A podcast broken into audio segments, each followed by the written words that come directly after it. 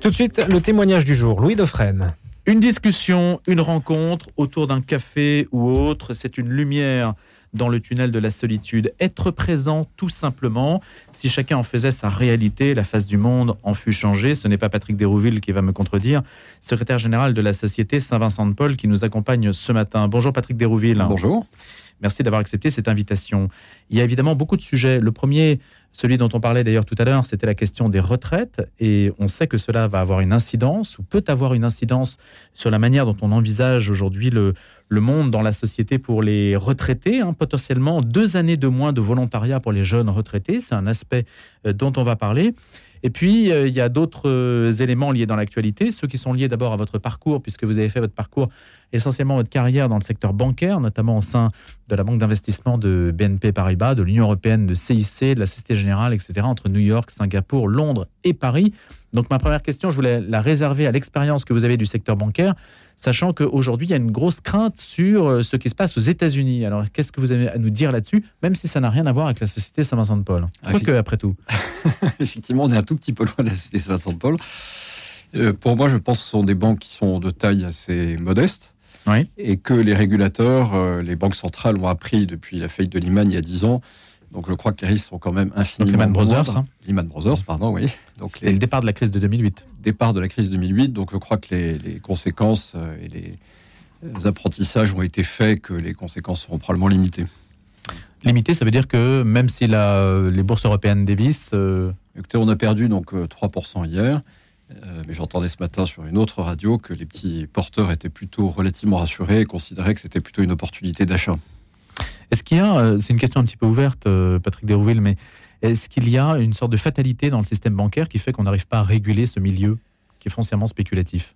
Alors, je, pense encore une fois que les régulateurs ont beaucoup appris. Les, fonds propres des banques ont été quasiment multipliés par deux depuis la crise. Les comportements ont quand même changé. Les banques qui étaient euh, quand même sur des attitudes un peu pour cocher des cases, je dirais, dans un mhm. certain nombre de domaines, maintenant se sont engagés vraiment euh, notamment sur tout ce qui est euh, énergie euh, renouvelable, verte. Ils arrêtent de financer quand même beaucoup de secteurs. Je crois qu'il y a des comportements qui ont vraiment changé en fait. Est-ce que vous êtes à la retraite? Non, je suis employé salarié de la société Saint-Vincent-de-Paul en tant que secrétaire général. Qu'est-ce qu'on se fait comme idée de ce moment-là? De la retraite? Oui. Écoutez, pour moi, c'est l'occasion d'avoir encore plus de liberté, même si aujourd'hui mon job, je dirais, est plus une mission qu'un travail salarié. Euh, mais pour moi, ça sera l'occasion de, d'avoir, euh, de pouvoir mettre en œuvre d'autres engagements que j'ai envie d'avoir depuis déjà très longtemps. Pourquoi avez-vous basculé de l'un à l'autre? Le milieu bancaire, où on gagne beaucoup d'argent, je présume, et puis euh, la solitude, l'attention aux autres. Alors, je pense Vous aviez un cas de conscience? Oui, il peut y avoir un petit peu de ça. Je pense que c'est une recherche de sens et puis une recherche de cohérence globale, en fait. Je pense que j'avais la chance d'avoir des engagements en famille, personnels, etc. Euh, la finance, contrairement à ce que disent beaucoup de gens, moi j'ai été très heureux dans la finance. Mais à un moment donné, je pense que vous avez besoin d'une cohérence plus euh, transversale entre vos projets, entre la foi et puis ce que vous avez envie de faire professionnellement. Il y a des gens qui prennent leur retraite à 30 ans, parce que dans les 10 premières années de la vie, ils peuvent gagner beaucoup d'argent. Alors pour ça, malheureusement, j'étais pas tout à fait dans cette catégorie-là, donc je ne pouvais pas me permettre de, de, prendre ma retraite à 30 ans. Racontez-nous votre première expérience en 91 à Santiago du Chili, une immersion dans les quartiers pauvres. On recevait récemment euh, Miséricordier. Miséricordia, les châteaux vieux, oui. Voilà. Miséricordia, oui. Pour moi, ça a été euh, très fondateur, très, très émouvant, même assez bouleversant, parce que les jeunes drogués sont évidemment eux-mêmes euh, en grande difficulté, en grande fragilité, sont également en recherche de sens. Souvent, c'est des problèmes familiaux très importants. Et donc, la drogue dans laquelle ils tombent, c'est un désastre absolu ils sont complètement euh, perdus, noyés. Donc euh, cette thérapie qui avait été faite au départ dans les années 70 pour les soldats qui revenaient du Vietnam complètement déboussolés avait été adaptée ensuite en Italie pour des jeunes drogués. Donc c'est une thérapie qui était assez violente. Euh, Et qui consistait On recrée en fait des groupes de paroles pour faire comme une espèce de pièce de théâtre pour recréer les conditions en fait de leurs problèmes et pour que le jeune à un moment donné puisse complètement explosé, entre guillemets, le but étant pas d'exploser, mais de, revenir à un petit noyau pour ensuite se reconstruire petit à petit. Donc vous aviez commencé par cette expérience immersive, en fait Oui, tout à fait. Alors au départ, moi, je ne souhaitais absolument pas faire la thérapie. Et quand je suis arrivé, la, la responsable m'a dit, écoute, voilà, si tu veux te faire intégrer euh, dans la communauté et accepter par les jeunes, il faut que tu la fasses toi-même. Et donc j'ai fini par faire moi-même la thérapie. Et alors? Bah, écoutez, c'est l'expérience qui a été euh, assez, euh, assez violente, assez bouleversante, puisqu'il a fallu que je me remette en cause en fait sur beaucoup d'aspects, euh, que je puisse aussi aller puiser dans le tréfonds un peu de. Mais vous n'étiez pas drogué alors non, j'étais pas drogué, mais en fait chacun a ses fragilités. Oui. Chacun a ses difficultés, chacun a ses fragilités. Et à partir du moment où vous êtes dans une ambiance, bah, vous jouez le jeu et vous finissez par effectivement faire la thérapie avec les autres drogués, même si vous l'êtes pas. Donc ça, c'était une étape importante de votre vie outre votre carrière professionnelle et après donc le secteur bancaire, la société Saint-Vincent-de-Paul.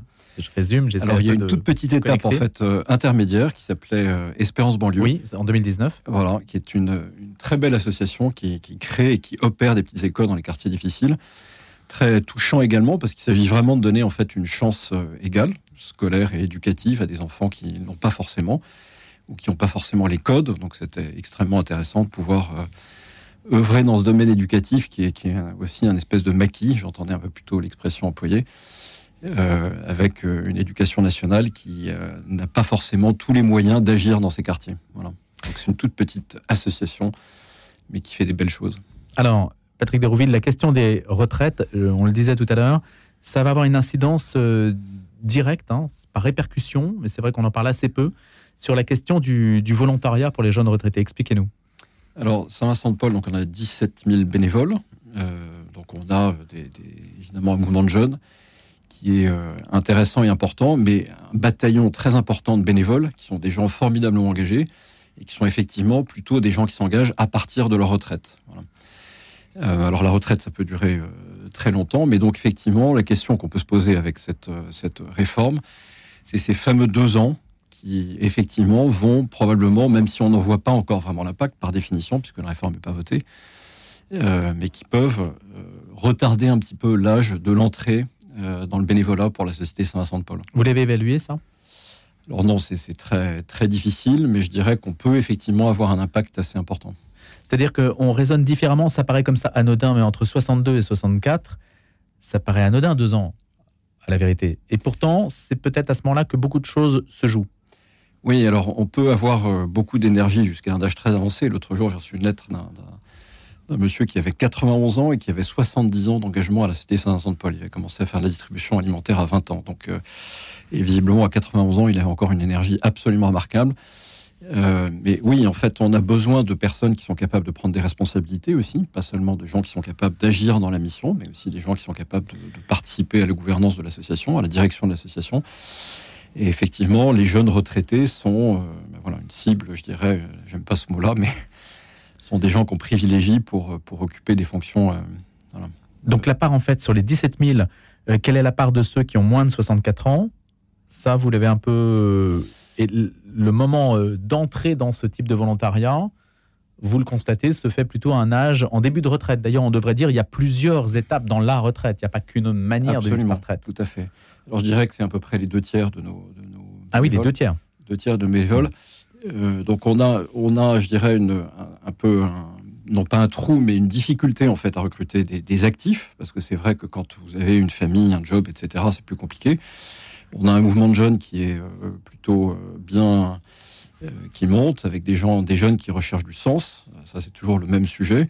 Et chez nous, ils sont très vite autonomisés. En fait, on leur confie des responsabilités. Ils peuvent faire euh, différentes activités très facilement.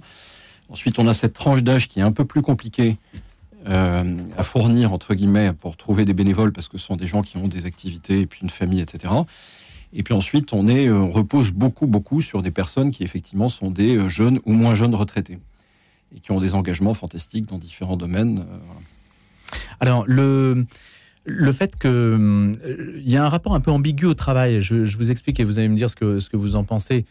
Le travail est, une source de lien social très, très importante. Beaucoup de gens ne connaissent finalement ou n'ont des relations que parce qu'ils vont à leur travail.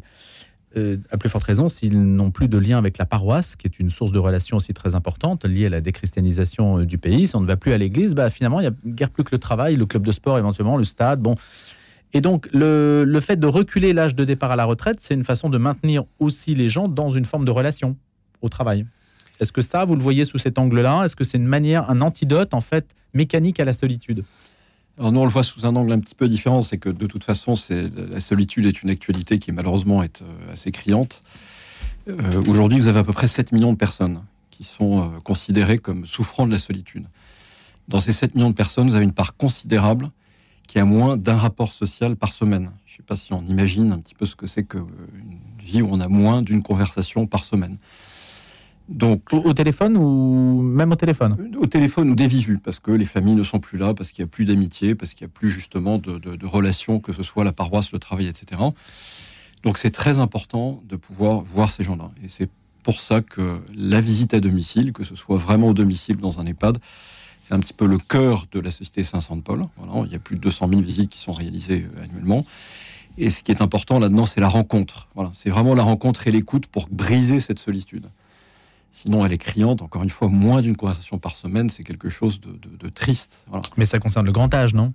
Alors, pas seulement. Non, non, on a Quelle est la part du grand âge et la part d'actifs, si on peut dire? En fait, vous avez, de, vous avez tout. Vous avez probablement, on n'a pas fait de statistiques précises, entre deux tiers et trois quarts de grand, grand âge. Euh, mais vous avez aussi des personnes qui sont euh, plus jeunes, pas seulement des personnes de la rue, qui peuvent avoir un domicile et qui sont euh, dans une, dans une solitude extrêmement forte. Voilà. Donc cette rencontre, pour nous, elle est très importante, autant que l'aide matérielle. Comment les trouvez-vous, les personnes seules? Alors les personnes seules, beaucoup par les paroisses, mais aussi par les services de la ville, par les CCAS, par le bouche à oreille. Euh, voilà, donc euh, en fait, malheureusement, il y a beaucoup, beaucoup de, de choses à faire et les personnes, on les trouve assez facilement. Est-ce voilà. qu'elles désirent être rencontrées alors pas toujours, c'est vrai qu'il y a une approche, il y a une, il y a une, écoute, il y a une manière de rencontrer les personnes qu'on apprend, donc on forme beaucoup les bénévoles. Ça se fait pas d'un coup de euh, baguette magique. Par exemple, donnez-moi euh, un, un, cas pratique où on, on, forme justement euh, à la manière de la Société Saint-Vincent de Paul euh, un bénévole pour qu'il approche une personne seule. Alors on a un module de formation d'écoute qui dure deux jours. Voilà on apprend effectivement à la personne un petit peu un certain nombre de règles basiques. Mmh. On pourrait se dire, mais c'est évident, je vais voir quelqu'un dans la rue, je fais une maraude, je me mets, mais voilà, il y a des petites règles ensuite qui sont évidentes. Déjà, je me mets à la hauteur de la personne. Enfin, tout ça, c'est des choses qui sont bien connues. Je ne vais pas imposer des choses, je ne vais pas imposer un sujet de conversation. Je vais d'abord commencer par rencontrer la personne, je vais écouter.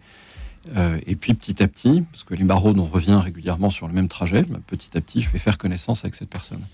La visite à domicile, ça se fait euh, petit à petit, souvent à deux euh, parfois seul, et ça peut durer sur 5 ans, 10 ans, 15 ans, 20 ans. Ce qui est important pour nous, c'est vraiment la durée. Voilà, on ne vient pas voir quelqu'un pour lui dire un an après, euh, voilà, c'est fini, on s'est réorganisé, on a changé d'organisation, on est là pour un temps très long, voilà, pour vraiment qu'on puisse rentrer en contact avec cette personne. On aborde les questions de foi à la Société Saint-Vincent de Paul? Alors, on aborde les questions de foi, euh, pas de manière, euh, je dirais, on fait pas de prosélytisme, dans la rue. Euh, en revanche, on est une association euh, chrétienne, catholique assumée. On n'est pas une structure d'église comme vous le savez, mais on est très proche. Euh, pour les personnes qui sont rencontrées et accompagnées, évidemment, pas un certificat de baptême, c'est les personnes qui sont les plus fragiles qu'on accompagne. Et même pour les bénévoles, c'est ça qui est intéressant, c'est que oui. sur les 17 000 bénévoles, vous avez à peu près deux tiers de catholiques pratiquants, qui prient ensemble dans la vie des petites équipes qu'on appelle les conférences. Mais vous avez un tiers des 17 000 bénévoles qui sont des personnes qui sont soit non croyantes, soit quelque part en chemin. Voilà. Et Frédéric Ozanam disait très justement, évidemment, puisque c'est lui qui l'a créé, que la petite équipe, cette conférence, était un lieu de conversion. Voilà, c'est un lieu de chemin. La solitude se posait dans les mêmes termes à l'époque de Frédéric Ozanam? Ah, Tout à fait. À fait. Quand on lit les écrits de, de, de Frédéric Ozanam, c'était exactement pareil, alors avec des, une modernité qui était différente, enfin une époque qui était différente, donc un contexte culturel différent, mais tout à fait. Donc vous aviez à la fois l'aide pratique et matérielle, mais vous aviez aussi et surtout peut-être la rencontre des personnes avec l'écoute et la lutte contre la Oui, mais pourtant on ne vivait pas dans des métropoles, euh, la mobilité, on ne vivait pas autant dans des métropoles, la mobilité n'était pas ce qu'elle est, parce que la mobilité joue beaucoup dans le, le, le fait de créer la solitude pas que, en fait. Vous avez des personnes qui sont dans un, un, petit logement depuis 30 ans et qui sont dans une très grande solitude. Ça joue plus pour oui, les la jeunes, mobilité de leurs proches. Oui. Le fait vrai, que les exact. enfants peuvent se trouver au bout du monde, ça, c'est quand même une réalité de la mobilité euh, oui, moderne. C'est vrai que c'est une. À l'époque de Frédéric Ozanam, on peut imaginer que c'était pas le cas. Oui, oui, c'est vrai. C'est vrai que le contexte est différent, mais vous aviez déjà beaucoup de caractéristiques communes sur la solitude, même si on remonte 200 ans mmh. avant, au temps de Saint-Vincent de Paul. Euh, et malgré le maillage paroissial, malgré tout ça, ça veut dire que le reflux en fait de la présence sociale de l'Église n'a pas créé davantage de solitude par rapport au 19e siècle.